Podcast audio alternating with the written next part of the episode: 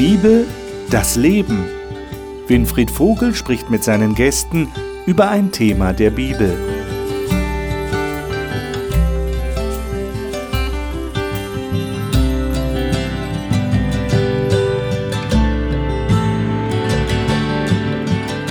Der Brief des Paulus an die Christen in Rom, der berühmte Römerbrief des Paulus, das ist die Grundlage unseres Studiums in diesem Gesprächskreis hier im Studio des Hauptchannel. Herzlich willkommen, schön, dass Sie wieder dabei sind. Und wenn Sie das erste Mal dabei sind, besonderes herzliches Willkommen. Wir freuen uns, dass wir über diesen Brief reden können, weil er gibt uns Einblicke in das Denken des Apostels Paulus und vor allem zeigt uns dieser Brief, wie er Erlösung versteht. Wir haben ja schon einige Male darauf hingewiesen, dieser Brief ist wie ein Manifest des Glaubens, eine Grundsatzerklärung. Wie geht Erlösung? Das letzte Mal waren wir da stehen geblieben, wo Paulus in Kapitel 11 über seine Genossen, seine Glaubensgenossen, seine früheren Glaubensgenossen, die Juden, das Volk Israel spricht. Und wir haben festgestellt, er hat eine große Sorge. Er, er möchte gerne, dass sie gerettet werden, dass sie auch den Messias, Jesus, annehmen. Und jetzt im Kapitel 12, in das wir jetzt kommen, wird Paulus sehr praktisch. Und da hat es nicht nur mit dem christlichen Leben zu tun, interessanterweise, sondern man könnte fast sagen, das ist eine, eine Anweisung für das Leben in der Gesellschaft. Wie leben Menschen in einer Gesellschaft auf dieser Erde zusammen? Wie sollten sie miteinander leben? Und wir werden auch in Kapitel 13 auf diese berühmten Verse kommen, wo Paulus sagt, wir sollten der Obrigkeit untertan sein. Das sind spannende Themen, da verbinden sich einige Fragen damit. Die will ich hier mit meinen Gästen im Studio diskutieren, freue mich darauf und darf Ihnen die Gäste jetzt vorstellen. Dani Canedo ist mit teils spanischen Wurzeln in Rheinland-Pfalz aufgewachsen und lebt und arbeitet im südlichen Hessen. Sie sagt, sie sei immer wieder aufs Neue berührt wie sich der allmächtige Gott auch in kleinen Alltagsmomenten zeigt. Mariuka Ostrovjanovic lebt mit ihrer Familie in Regensburg und ist dort Pastorin einer Freikirche. Sie sagt, das Studium des Alten Testaments hat auch ihr Verständnis für das Neue Testament und für die Rolle von Jesus Christus vertieft. Ralf Vielweber ist Handelsvertreter im Bereich Kindergarten und Grundschule. Er ist verheiratet und hat zwei erwachsene Kinder. Er sagt, er habe irgendwann entdeckt, dass eine echte Beziehung zu Gott nicht durch ein Fürwahrhalten bestimmter Glaubenspunkte zu erreichen ist. Dr. Christian Noack ist Pastor und Lehrer und hat im Studienfach Neues Testament promoviert. Er ist Schulleiter am christlichen Schulzentrum Marienhöhe in Darmstadt. Er sagt, sein persönlicher Glaube sei ihm dabei eine unverzichtbare Leitlinie. Schön, dass ihr da seid. Römer Kapitel 12. Schlagen wir das mal auf. Und da hat der Paulus gleich zu Anfang dieses Kapitels zwei sehr wichtige Verse geschrieben. Und da wollen wir mal drüber ins Gespräch kommen. Wer ist denn so nett und liest uns das mal vor? Äh, Dani, welche Bibelversion hast du? Luther 2017. Luther 2017, sei so gut und liest doch mal die beiden Verse daraus. Ich ermahne euch nun, Brüder und Schwestern, durch die Barmherzigkeit Gottes, dass ihr euren Leib hingebt als ein Opfer, das lebendig, heilig und Gott wohlgefällig sei. Das sei euer vernünftiger Gottesdienst. Und stellt euch nicht dieser Welt gleich, sondern ändert euch durch Erneuerung eures Sinnes, auf dass ihr prüfen könnt, was Gottes Wille ist, nämlich das Gute und Wohlgefällige und Vollkommene. Hm. Warum meint ihr, redet Paulus hier vom Opfer? Wir sollen unsere, das, das trifft uns ja in unserem heutigen Sprachgebrauch, in unserem heutigen Lebensgefühl irgendwie ganz überraschend. Meint er wirklich, wir sollen unsere Leiber, steht dort, als ein lebendiges Opfer darbringen? Warum verwendet er diese Sprache? Ja, ich denke, dass ähm, also für die Menschen damals das sicherlich näher war durch den Opferdienst, mit dem sie vertraut waren. Ähm, ja, auch, also dass dieses Bild von, von Hingabe, von ganzheitlicher Hingabe am besten mit diesem Opferbild beschrieben wird. Mhm. Majuka? Ja, genau. Und äh, als Gedanke eigentlich finde ich das nicht sehr neu. Also das ist schon etwas, was wir im Alten Testament schon finden, dass mh, mm, man nicht nur mit einem Opfer Gott dienen sollte, sondern mit einem Herz. Ähm, genau. Und das ist irgendwie die Idee. Ähm, ich finde das schon in dem Alten Testament auch. Aha. Äh, könnt ihr irgendwie beschreiben, wie, das, äh, wie man sich das vorstellen muss? Wie, wie, wie geht denn das? Wie opfere ich mich denn? Also vielleicht noch mal als ähm, ja, Zusatz steht ja als ein Opfer, das lebendig ist. Mhm. Also ich glaube, das zielt auf das, was du auch sagst. Ähm, ich glaube, du kannst opfern und oh, mit so langen Zähnen das machen. So, will ich jetzt eigentlich nicht, aber ich mach's mal. Ähm, aber hier steht ja etwas, ähm, wo Leben drin steckt. Ich glaube, da sind dann schon noch Unterschiede da, ob du das vom Herzen machst oder ob du das rein formal irgendwie erfüllst. Ja. Ja. Äh, könnt ihr das aus eurem eigenen Leben beschreiben, wie, der, wie das sich anfühlt? Äh, macht ihr das? Äh, habt ihr euer Leben oder eure Leibe als Opfer gegeben? Was, wie, wie kann man das heute ausdrücken? Wie würdet ihr es ausdrücken, um es jemandem klarzumachen, der jetzt mit Opfer nicht viel anfangen kann oder das vielleicht sogar negativ versteht? Also ich bin jemand, der gerne handlungsaktiv ist. Also ich, ich brauche die Möglichkeit, irgendwie reagieren zu können. Am besten auch ein bisschen das Gefühl zu haben, es ist selbstbestimmt. Ähm, und ja, diese Handlungsfähigkeit macht mich, glaube ich, aus. Und für mich bedeutet es, wenn ich sage, ich opfere mich, ähm, eben nicht immer gleich loszurennen, sondern auch mal mich schmerzhaft hinzusetzen und das auszusitzen und auszuhalten und einfach Gott die erste Priorität zu geben. Und, und nicht zu denken, ich weiß es besser und ich entscheide, sondern wirklich zu sagen, okay, Gott, was sagst du jetzt dazu? Wie gehen wir hier jetzt weiter vor? Okay. Ich denke, das beschreibt mich so ein bisschen. Und geht es den anderen auch so?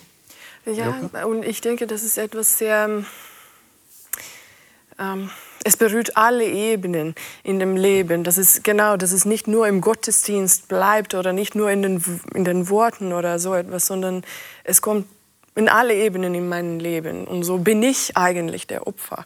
Ähm, mhm. Mein Leben äh, ist für Gott in, in, in alles, was ich tue. Es ist in alles irgendwie verbunden. Dass es nicht begrenzt ist auf Gottesdienstzeit oder genau. Gebetszeit, sondern einfach so wirklich tägliches Leben 24 Stunden, sieben Tage. Also könnte man es mit Hingabe bezeichnen? Mhm. Macht es das ein bisschen klarer? Oder? Also ich, ich würde auch noch mal so diesen Impuls geben. Vielleicht geht es einfach darum, ähm, zu sehen, so die ersten Impulse, die ersten menschlichen Bedürfnisse sehen oft anders aus. Mhm. Aber dass man sich einfach noch mal hinterfragt und sagt, hey, stopp, ähm, geht jetzt erstmal nicht nur um mich, sondern ähm, manchmal muss ich auch über meinen Schatten springen und sagen, okay, ich, ich versuche mich auch neuen Dingen mal zu öffnen ähm, und zu sagen, okay, wo ist vielleicht der Fokus doch noch besser angebracht? Ähm, wenn ich zum Beispiel in meiner Ehe dieses, das mal übertrage, ja, ähm, manchmal ist es ein Opfer zurückzustecken, aber ich, ich bekomme ja unendlich viel dazu, ja, dass ich sage, hey, äh, wenn ich mich nur um mich, mich selber drehe, ähm, bin ich irgendwann alleine her. Äh, dann brauche ich zwar kein Opfer bringen, aber dann bin ich irgendwann das Opfer, ja. um in dem Sprachgebrauch zu bleiben. Aber mhm. ich glaube, dass es schon ein sich immer wieder hinterfragen ist. Und interessant ist ja, dass er das dann auch mit dem Gottesdienst verknüpft. Also sagt, eigentlich soll unser Leben ein Gottesdienst sein, in dem wir uns immer wieder hinterfragen und eben nicht nur ähm, ja, formal etwas erfüllen, sondern wo wirklich Herz dabei ist. Und das äh, bringt, glaube ich, ganz viel Ausstrahlung. Das gibt ähm, eine Auswirkung auf unser Umfeld, ähm, was schon enorm ist.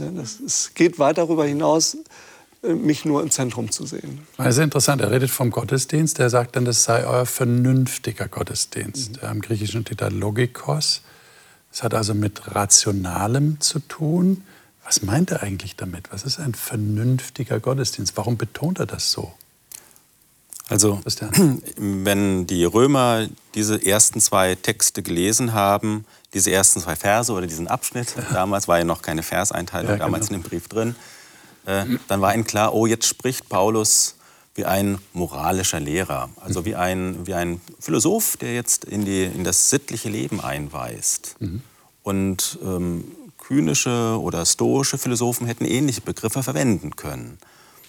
Ähm, was, was ich bedeutsam oder was ich äh, wichtig finde oder ähm, ja, äh, für mich ganz ähm, ähm, auffällig ist, dass er eben den Leib auch gleich in den Mittelpunkt stellt. Mhm. Irgendwie geht es, wenn wir, wenn wir sittlich ethisch handeln wollen, immer um unseren eigenen Leib oder um die Leibe anderer.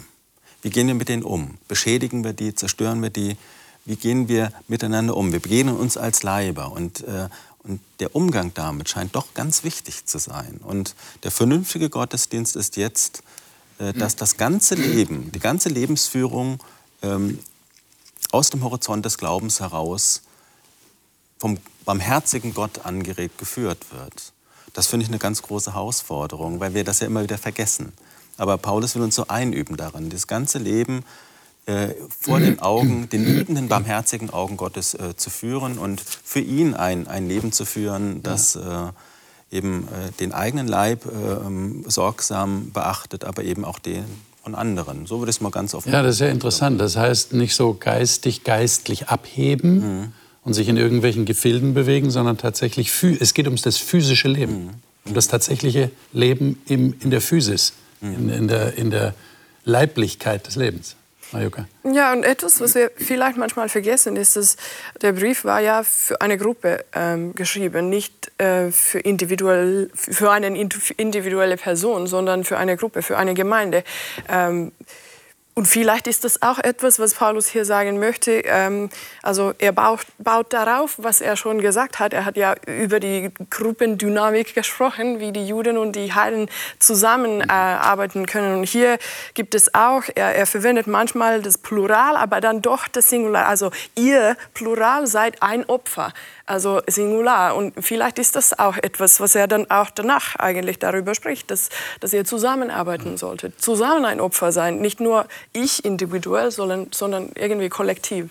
Also ja, und sie konnten sich beide irgendwie damit identifizieren, weil die Heiden haben geopfert, die Juden haben geopfert und jetzt sagt Paulus, jetzt opfert mal euren Leib. Mhm. Ja, das ist das bessere Opfer. Äh, er geht ja noch weiter. Er sagt hier, ähm, seid nicht gleichförmig dieser Welt, sondern werde verwandelt durch die Erneuerung des Sinnes. Das Wort, das hier für Sinn steht, ist, ist im Griechischen nous. Ähm, das kann ja mit Verstand, Vernunft, äh, Intellekt sogar übersetzt werden. Äh, warum ist dem Paulus eurer Meinung nach wichtig, dass das hier in den Vordergrund kommt? Die Erneuerung des Denkens, geht es darum? Na, letztlich spricht er ja dann davon, warum, damit ihr prüfen könnt, was der Wille Gottes ist. Nämlich das Gute, Wohlgefällige mhm. und Vollkommene. Also das scheint etwas zu sein, wo er sagt, also eigentlich ist das manchmal in der Welt anders. Ja? Dass eben das Gute, das Vollkommene, das Wohlgefällige eben nicht im Fokus steht und scheint so der menschlichen Natur manchmal so als erstes aufzustoßen. Und da sagt Paulus, hey, stopp, äh, mach das mal anders. Äh, wir sehen ja hinterher dann, was das alles für Auswirkungen haben kann. Ja? Aber äh, ich glaube, dass er erstmal bewusst macht, macht euch erstmal ganz deutlich bewusst, dass diese Dinge, die manchmal so natürlich in der Welt passieren, dass das auch anders geht. Da kann etwas Positiveres daraus äh, entstehen, als wenn wir ganz natürlich sagen, das passt mir jetzt nicht oder eben andere Dinge als dieses Wohlgefällige oder das Gute, das Vollkommene in den Mittelpunkt zu stellen. Und dazu brauchen wir Erneuerung unseres Sinnes, weil das nicht manchmal so in unserer Natur drinsteckt. Es ist ja eigentlich sehr interessant, dass eben einmal vom Soma, also vom Leib die Rede ist, mhm. und dann vom Nus, vom Denken. Mhm. Also beide Begriffe werden hier miteinander verwandt. Ja. Und ähm, offensichtlich ist Paulus auch ganz wichtig, dass wir wirklich nachdenken, reflektieren, sagt man heute, darüber, was ist das Gute, was ist das äh, Wohlgefällige, Vollkommene. Das soll Christen beschäftigen, die Gemeinde, Christen, um das dann in der Welt umzusetzen. Und, und Opfer, da fällt mir noch zu ein, ist eigentlich äh, das, das, das ursprüngliche Motiv des Opfers ist die Gabe. Man gibt etwas, man schenkt etwas. Und das, was Gott einem geschenkt hat, das schenkt man sozusagen in sich selbst zurück mhm. als ganze Person. Mhm. So würde ich es auch noch verstehen. Ja. Und dass die Welt jetzt in diesem Sinne, wie Gott die Welt verwandelt hat durch Jesus Christus, wir auch uns verwandeln und von diesem Ereignis her, wie, wie Paulus das vorher beschrieben hat, auch die Welt verändern. Hm. Und auch verändert handeln in dieser Welt. Mhm, mh. Aber das geht eben nur, wenn es bewusst ist. Also mhm. mhm. gute genau. Dinge passieren nicht aus Versehen. Also das hat schon was mit Verstand zu tun, mit Entscheidung. Auch zu erkennen, dass es eben nicht nur um den Kopf geht, sondern auch um den Körper, auch um Emotionen. So dieses Ganzheitliche muss man auch verstehen können, damit man es auch wirklich leben und umsetzen kann. Ja. Könnt ihr das aus eurem Erleben beschreiben? Ähm was er hier sagt, seid nicht gleichförmig der Welt. Ähm, könnt ihr das irgendwie praktisch, konkret werden lassen, was das eigentlich heißt? Wie, wie erlebt ihr das? Oder würdet ihr sagen, ihr seid teilweise noch gleichförmig, ihr seid auf dem Weg, nicht mehr gleich, aber heißt das Distanz zur Welt? Äh, wovon distanziere ich mich? Ich lebe aber in dieser Welt. Paulus sagt, sei aber nicht gleich wie die Welt. Wie, wie, wie versteht ihr das?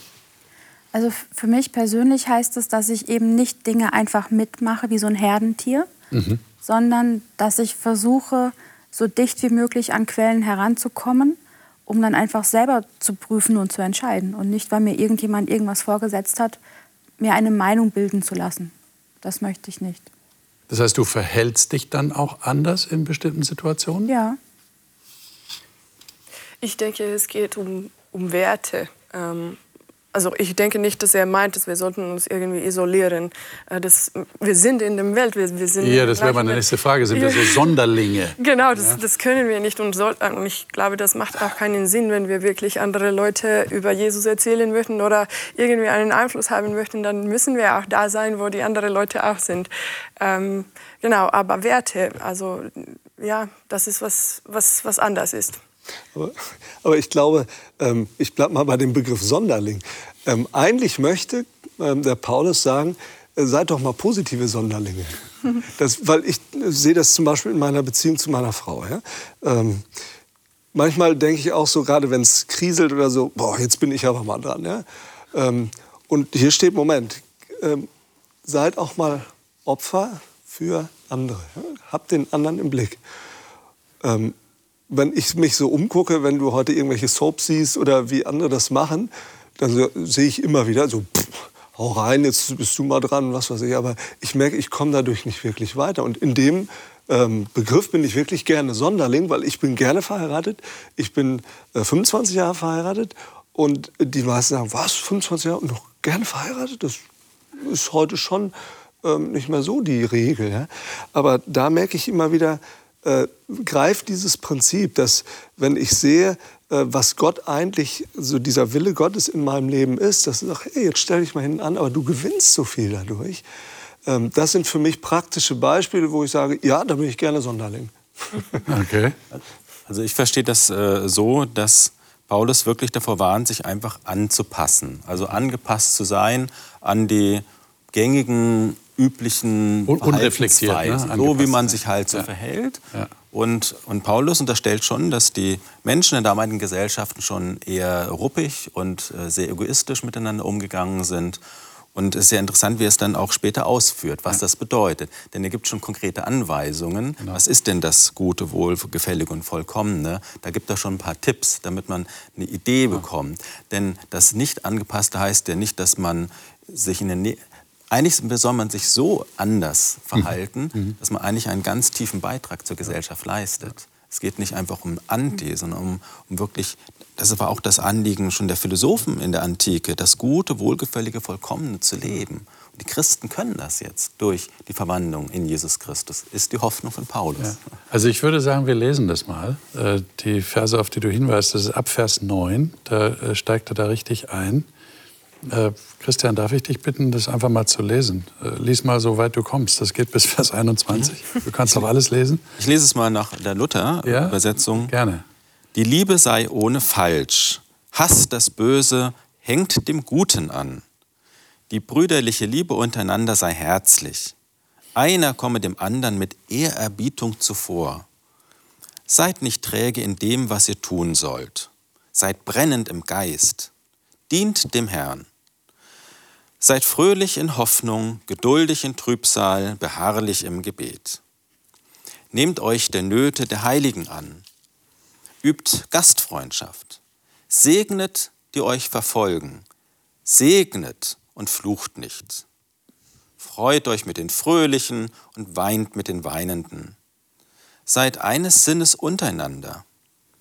Trachtet nicht nach hohen Dingen, sondern haltet euch herunter zu den Geringen. Haltet euch nicht selbst für klug.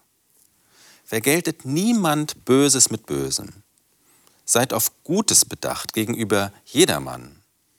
ist's möglich, so viel an euch liegt, so habt mit allen Menschen Frieden. Rächt euch nicht selbst, meine Lieben, sondern gebt Raum dem Zorn Gottes, denn es steht geschrieben, die Rache ist mein, ich will vergelten, spricht der Herr. Vielmehr, wenn dein Feind hungert, gib ihm zu essen, dürstet ihm, gib ihm zu trinken. Wenn du das tust, so wirst du feurige Kohlen auf sein Haupt sammeln.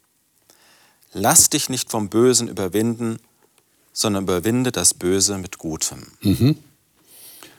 Also ich finde, wenn man das liest, hat man ein Verständnis dafür, dass schon äh, Kirchenväter vor Zeiten äh, die Idee entwickelt haben, also das ist eigentlich ein, ein neuer Staat. Ja? Das ist so ein, ein, der Staat Gottes. Ja? Das ist wie eine, eine Beschreibung einer guten, friedvollen, liebevollen Gesellschaft.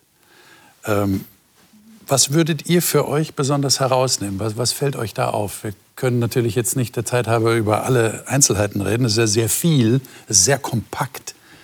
Ähm, was ist so für euch das Herausragende dabei? Oder wo würdet ihr sagen, ach, da muss ich vielleicht auch noch was lernen? Also es schwankt natürlich je nach Tagesform oder okay. Situation oder so. Aber was, was mich schon, ähm, also wo ich erlebe, was für mich auch ein großer Schritt ist, ist dieses freut euch mit den Fröhlichen und weint mit den Weinenden. Also es wirklich auch auszuhalten und nicht irgendwelche klugen Trostworte Ratschläge oder sonstiges, sondern wirklich dieses bei dem anderen sein, in seiner Situation. Dem anderen ganz nahe zu kommen in seiner Situation, sei es fröhlich oder weinend. Ähm, das finde ich schon sehr Also sich stark. auch für den, für den Zustand des anderen interessieren. Ja, ja sich wie, wirklich wie einzulassen. Ja. Sich darauf einzulassen. Mhm. Okay.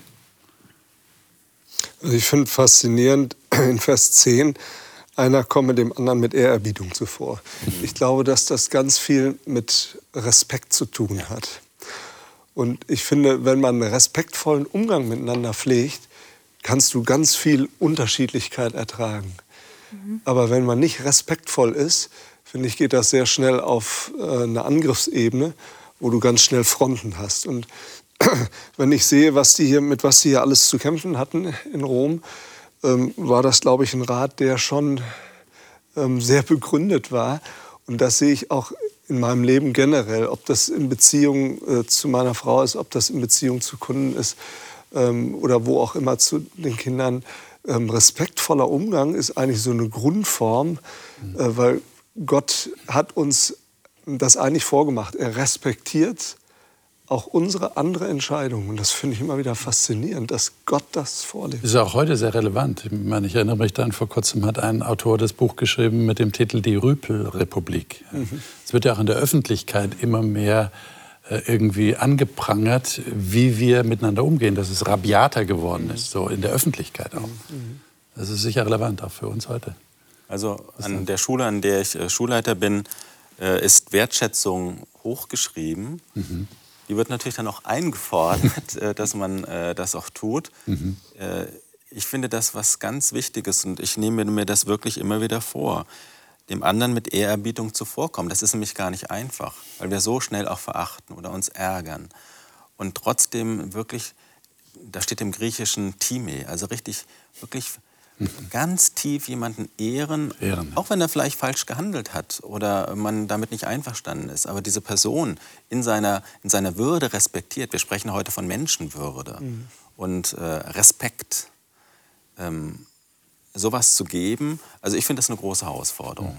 Mhm. mhm. Also das, das ist ein Text, den, den würde ich mir hoch anschreiben, auch wenn ich dem nicht gerecht werde, aber ich finde das äh, ein, mhm. Grund, ein, ein, ein Grundbaustein. Ja auch, für, auch in, in kirchlichen Gemeinden, aber auch in der Gesellschaft.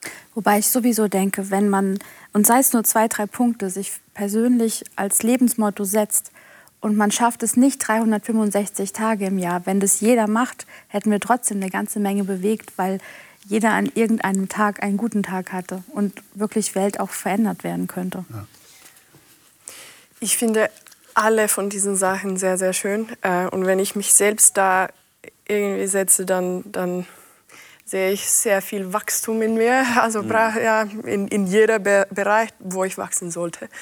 Ähm, und deswegen für mich irgendwie ich finde es schön, dass das nur im Kapitel 12 jetzt kommt, dass Paulus davor schon ganz klar gemacht hat, dass es geht nicht äh, darum in, in, unserer Rettung, dass ich schon, äh, dass, dass, Jesus schon für mich gestorben ist, auch wenn ich so bin ich wie, ich, wie ich bin.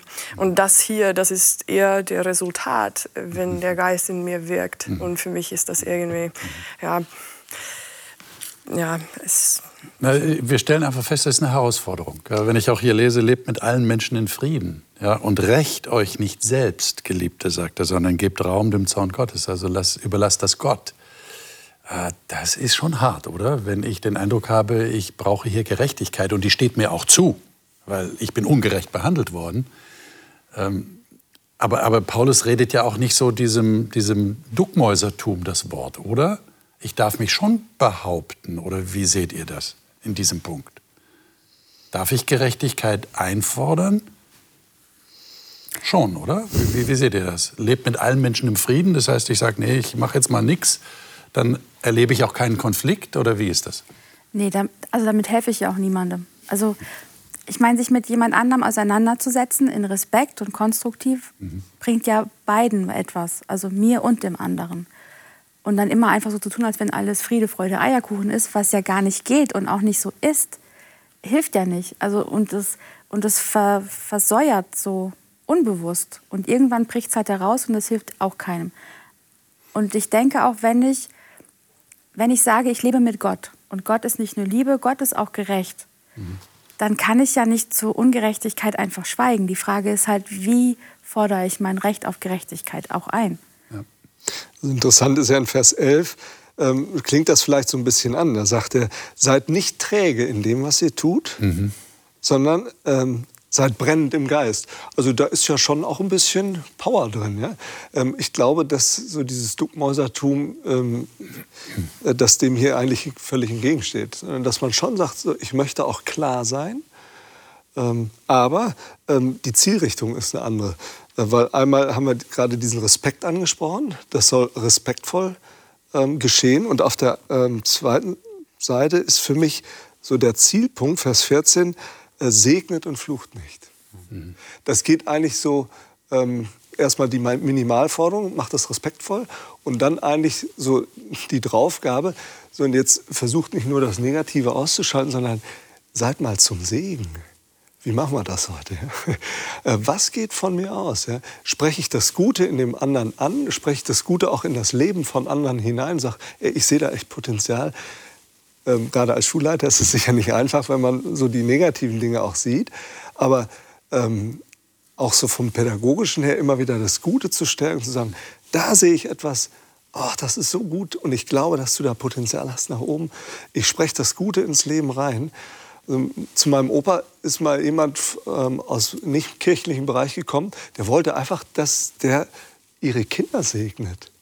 Mhm. Da dachte ich, wow, wenn ich sowas ähm, als Ausstrahlung habe, wenn Leute zu mir kommen und sagen, ich würde gerne von dir gesegnet werden, wie auch immer das aussieht, ja, das ist eigentlich etwas, was ich möchte in meinem Leben.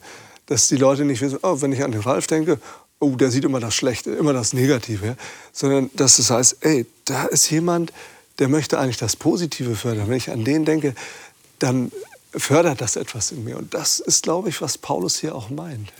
Jetzt sind wir in der Gesellschaft heute, auch in unserem Land, mit Wutbürgern konfrontiert. Das wird ja in der Öffentlichkeit äh, stark diskutiert.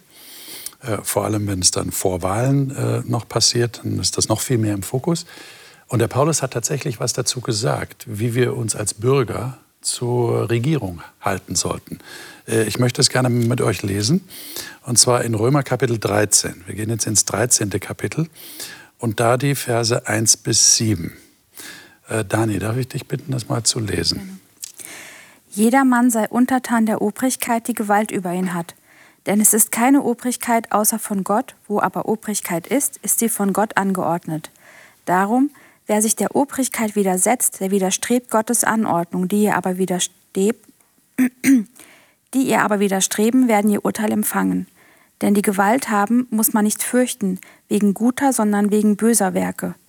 Willst du dich aber nicht fürchten vor der Obrigkeit, so tue Gutes, dann wirst du Lob von ihr erhalten. Denn sie ist Gottes Dienerin dir zu gut. Tust du aber Böses, so fürchte dich, denn sie trägt das Schwert nicht umsonst. Sie ist Gottes Dienerin und vollzieht die Strafe an dem, der Böses tut. Darum ist es notwendig, sich unterzuordnen, nicht allein um der Strafe, sondern auch um des Gewissens willen. Deshalb zahlt er ja auch Steuern, denn sie sind Gottes Diener auf diesen Dienst beständig bedacht.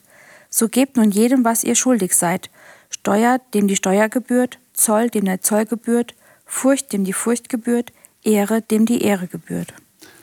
Also ich habe jetzt eine Stadt in Deutschland vor Augen, ich will sie jetzt nicht nennen, äh, wo schon seit langem jeden Montag äh, demonstriert wird. Und äh, wenn die Regierung dort auftaucht, was ja vor Wahlen immer wieder passiert, dann gibt es also ungeheure Hasstiraden und wirkliche Wut. Und ich frage mich jetzt gerade, wie wäre das, wenn, wenn ich jetzt dort auftreten würde und ich würde das lesen, was der Paulus hier geschrieben hat. Ähm, ich kann mir ausmalen, was das für eine Wirkung hätte. Könnt ihr euch erklären, was er damit bezweckt hat? Und gilt das tatsächlich auch für uns in unserer heutigen Gesellschaft? Gilt das sogar, um es nochmal äh, zu verstärken, dieses, äh, diese Sache, auch für, für Diktaturen, für Schreckensregime? Was würdet ihr sagen? Habt ihr das im Ohr, was der Paulus geschrieben hat? Ja? Die Obrigkeit ist von Gott und wende dich nicht gegen die Obrigkeit, sei ihr untertan, sei ein guter Bürger.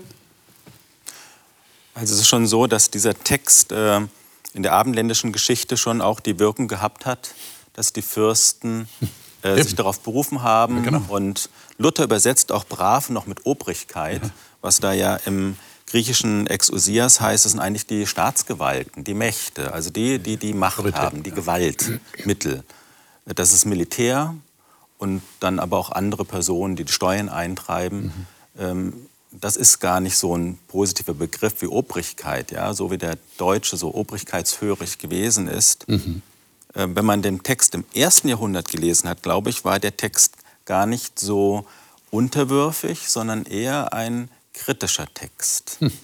Also Paulus schreibt den Text meines Erachtens in der Zeit, in den frühen Jahren des Nero, wo Nero mhm. noch ganz gemäßigt war, das Römische Reich eigentlich eine zwar ein Kaiserreich war, aber auch noch republikanisch geprägt. Und das ist ein Text, der eigentlich davon ausgeht, der Staat ist dafür da, militärisch Schutz zu sorgen ja. und Steuern einzutreiben, um einfach Frieden zu schaffen. Der Staat ist eigentlich gut. Ist eine gute Einrichtung. Ist gut, ist eine wichtige ja. Einrichtung. Gott ja. will, dass es Staaten gibt, dass es Staatsgewalt gibt, damit die Menschen in Frieden miteinander leben können. Und mehr ist es nicht. Es ist eben nicht der Kaiser, den man verehren muss als Gott. All davon wird hier nicht gesprochen sondern es wird sehr nüchtern gesprochen.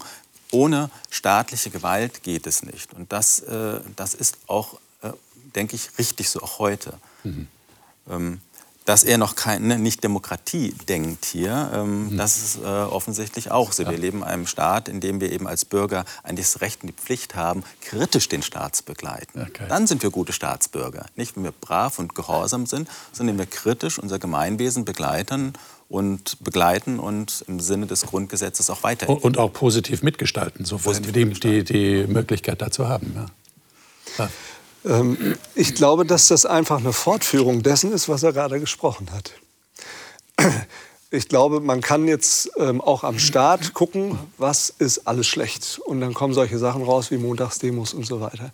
Da können wir ständig gegen feuern. Ich kann aber auch gucken, so, was ist denn Gutes? Ne? Er äh, führt das hier aus, dass er sagt, ey, ihr habt Frieden, wenn das äh, funktioniert. Ja? Ähm, da sind viele gute Dinge, äh, wenn der Staat so funktioniert, wenn ihn unterstützt dass nicht immer alles klasse ist. Das ist wahrscheinlich wie in dem Gemeindeleben damals auch in ähm, dem Staat so. Ähm, aber ich glaube, dass es eben hier nicht um Glaubens- und Gewissensfreiheit geht, weil mir fällt dann hier dieser Text aus Apostelgeschichte 5 ein, wo Petrus eigentlich der Mund verboten wird, dass er nicht mehr sagen soll, dass Christus der Herr ist und was er alles erlebt hat. Und da sagt er dann, man muss Gott mehr gehorchen als den Menschen. Also das steht wieder auf der anderen Seite. Aber ich glaube, dass hier in dem Text schon andere Dinge ähm, im Fokus stehen. Aber ich meine, nun kann es doch sein, dass es den Leuten tatsächlich schlecht geht. Ich meine, nehmen wir das mal an. Und dass das nicht nur irgendwie eine unbegründete Wut ist. Mhm. Und dass hier Menschen, Bürger eines Staates, eines Landes keine andere Möglichkeit sehen, als sich irgendwie bemerkbar zu machen. Äh, vielleicht äh, sehen Sie nicht mehr die Kanäle, die Sie dafür haben, oder Sie sagen, diese Kanäle sind verstopft und ich muss jetzt auf die Straße gehen. Jetzt äh, habe ich ja so die Beobachtung, dass Christen eher so, soweit ich das feststellen kann, sich eher zurückhalten, was diese Dinge angeht. Sie, Sie haben so, leben so in Ihrer Welt, aber Sie sagen, nee, politisch engagiere ich mich nicht, das überlasse ich den anderen. Ist das okay? Also ich denke jetzt gerade noch mal an andere Montagsdemonstrationen, nämlich 1989 okay. mhm. in der damaligen DDR, ja. wo Christen sich erst in Kirchen versammelt haben, dann Kerzen genommen haben, mhm. durch Leipzig, später auch durch andere Städte gegangen sind, mhm. friedlich, ohne Wutausbrüche, ja. gewaltfrei. Und die Polizisten und die Militärs haben gesagt, da konnten wir nicht, die konnten wir eigentlich nicht angreifen, mhm. weil die sich so verhalten haben. Also das war eine Revolution. Ja. Ein Zusammenbruch eines Staates, aber auch eine Revolution der Bürger, die sich Mut hatten zu sagen, die Verhältnisse sind nicht mehr okay. Wir wollen andere Verhältnisse. Aber sie haben es eigentlich auf eine christliche Art und Weise gemacht. Okay. Und das finde ich schon ja. beeindruckend. Wutbürger, das ist was anderes. Das, waren, das sind auch wütende Bürger gewesen, aber sie haben das in, eine, in dieser Weise gemacht, gewaltfrei. Sie haben es äh, in einer ganz feinen Art und Weise damals gemacht.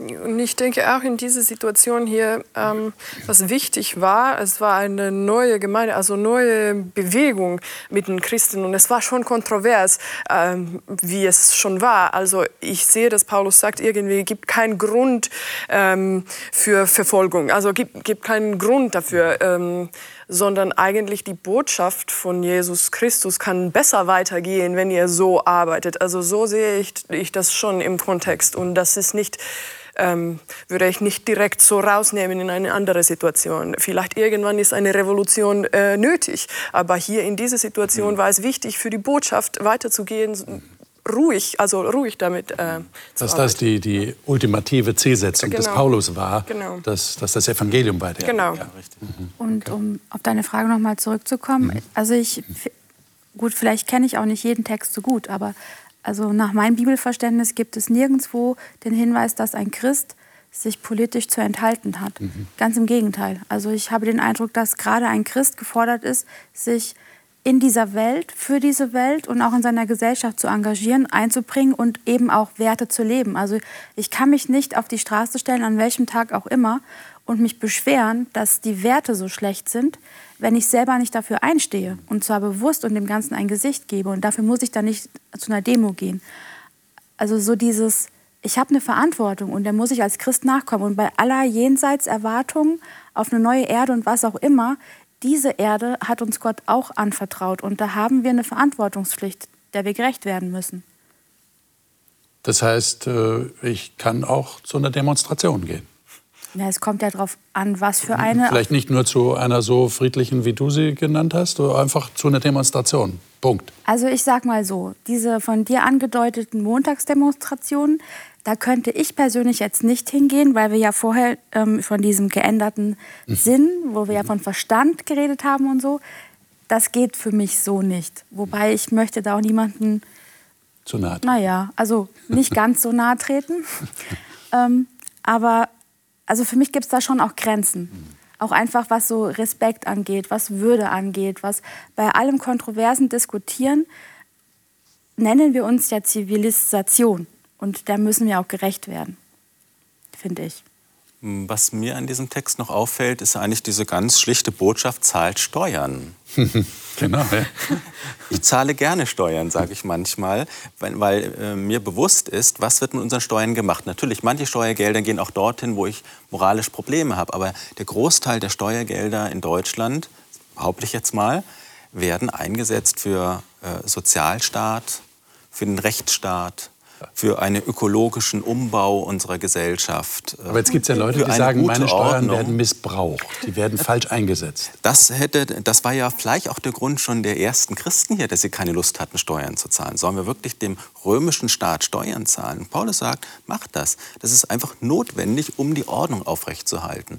Und als Christen haben wir aber die Möglichkeit, über Parlamente, Kommunalpolitik, äh, Landespolitik, Bundespolitik oder Europapolitik mit, mit zu gestalten. Und es gibt Christen, die da mitmachen und, äh, und verantwortlich aus dem christlichen Glauben auch dafür sorgen, dass es einigermaßen läuft. Aber es ist eben auch nur dieser Ion, diese Zeit. Es ist noch nicht das Reich Gottes. Es ist ein Staaten dieser Welt. aber ähm, dass das auch notwendig ist, dass es solche eine begrenzende, befriedende Gewalt gibt. Ich glaube, das ist schon die Botschaft, die auch Paulus hier bringt und das auch zu unterstützen. Ganz sachlich. Und dass ich auch meinen, meinen Anteil ja. äh, schuldig bin als Bürger dem Staat gegenüber. Ja, aber dass ich dann aber auch die Verantwortung auch abgebe. Ich denke, ja. ähnlich ist es auch beim Zehnten. Ich habe nicht zu entscheiden, was mit dem Zehnten passiert, nachdem ich ihn abgegeben habe. Und ich habe auch nicht zu entscheiden, in erster Linie, was mit den Steuern passiert, nachdem ich sie abgegeben habe. Ich kann dann Einfluss nehmen, da ich ja dankbarerweise in Deutschland lebe, indem ich wählen gehe und, und versuche, irgendwelche Wege mit vorzugeben. Aber letztendlich ist es nicht mein Job, jeden Tag zu sagen, wofür wurden jetzt die 5 Euro verwendet. Ich darf dann beten. Das mhm. könnte ich ja auch mal versuchen. Und ich denke, das Prinzip, was auch da drüber steht, ist ja in Kapitel 12, Vers 21, damit endet ja diese, mhm. dieser Katalog, lass dich nicht vom Bösen überwinden, sondern überwinde das Böse mit Gutem. Und das kann man ja im Prinzip auf alle Bereiche auch übertragen. Ob ich mich politisch engagiere, ja. äh, was kommt daraus, wenn ich den Mund aufmache? Ähm, spiegelt das, dass ich mich vom Bösen überwinden lasse und hau nur auf das Negative drauf? Oder versuche ich auch gute Dinge, in welchem Rahmen auch immer, dagegen zu setzen und zu sagen, ey, ich will nicht den Fokus nur aufs Negative legen. Weil das gibt eine Spirale, die immer mehr nach unten geht. Das tut mir nicht gut und meinem Umfeld auch nicht. Genau. Und ich denke, dieses Prinzip, das kannst du auf alle Bereiche anwenden. Ob das persönlich ist, ob das in Beziehung ist, ob das äh, Politik ist. Ne? Liebe Zuschauer, ich könnte mir vorstellen, dass Sie jetzt gerne mitdiskutieren würden, weil das sind schon spannende Themen, die wir da anschneiden. Äh, vor allem auch sehr relevant äh, in der heutigen Zeit, in der heutigen Gesellschaft. Äh, wenn Sie eine Bibel vor sich liegen haben, dann äh, werfen Sie mal einen Blick auf äh, den Vers 8 äh, in Kapitel 13. Da heißt es, seid niemand irgendetwas schuldig, als nur einander zu lieben. Und Vers 10, das ist wie eine Zusammenfassung, nachdem er das zitiert hat, was ja schon im Alten Testament steht, was Jesus auch äh, deutlich gemacht hat. Du sollst deinen Nächsten lieben wie dich selbst. Und das ist eigentlich eine Zusammenfassung der Gebote. Und dann sagt er in Vers 10, die Liebe tut dem Nächsten nichts Böses. Die Erfüllung des Gesetzes ist also die Liebe. Ich denke, das ist ein guter Abschluss für unser Gespräch. Aber das heißt natürlich nicht, dass wir jetzt alle Fragen beantwortet haben. Wenn Sie Fragen haben, Sie dürfen uns gerne Fragen stellen. Sie wissen, wo Sie das tun können, per E-Mail oder über die sozialen Netzwerke. Wir freuen uns über jede Zuschrift und hoffen, dass Sie vielleicht jemanden in Ihrer Umgebung haben, mit dem Sie das weiter diskutieren können. Vielleicht auch ganz äh, bezogen, aktuell bezogen auf das, was Sie in den Nachrichten sehen, gerade was äh, die Untertanen, das Untertanenverhalten angeht in der heutigen Zeit. Aber das Wichtige, glaube ich, das wollen wir festhalten, es geht dem Paulus wirklich darum, dass wir dem Guten dienen und dass wir selber das Gute propagieren und so mit dem anderen umgehen, dass das Gute, das Positive hervorscheint und stärker wird, auch in unserem Leben und im Leben anderer Menschen. Das nächste Mal wollen wir das Studium dieses Römerbriefes abschließen mit dem Thema Miteinander, nicht gegeneinander. Das ist eigentlich die Thematik, die wir dann äh, sehen. Paulus wird da sehr praktisch. Und da geht es auch übrigens um Essen und Trinken. Also wenn Sie darüber was erfahren wollten, was der Paulus dazu sagt, sollten Sie auf jeden Fall dabei sein. Nächste Woche sind wir für jede hier mit den Gästen. Freuen uns, wenn Sie dann auch wieder einschalten. Alles Gute Ihnen.